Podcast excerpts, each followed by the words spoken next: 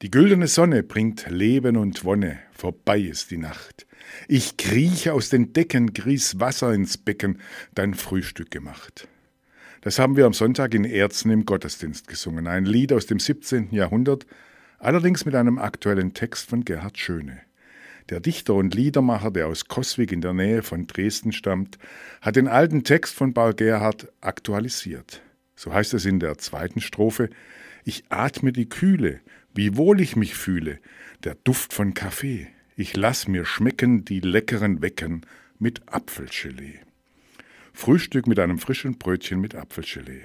Das ist für viele ein guter Start in den Tag.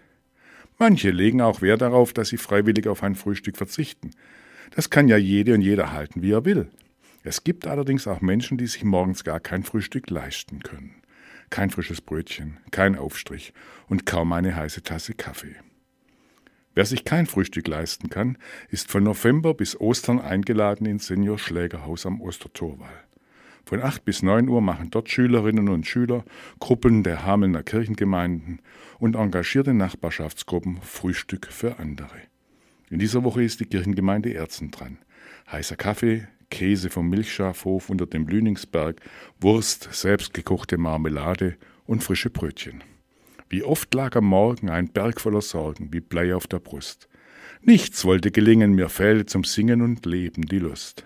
Hab Tränen verschwommen, kein Licht wahrgenommen, doch die Sonne stand da. Gott ließ aus den Pfützen die Strahlen aufblitzen und war mir ganz nah. Dieses Glück kann nur wahrnehmen, wer am Morgen gut gefrühstückt hat.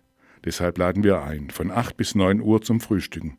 Wir freuen uns, wenn es denen schmeckt, die sich sonst selten an einen gedeckten Frühstückstisch setzen können.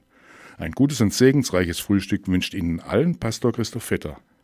Heute als stellvertretender Vorsitzender des Senior Schlägerhausvereins.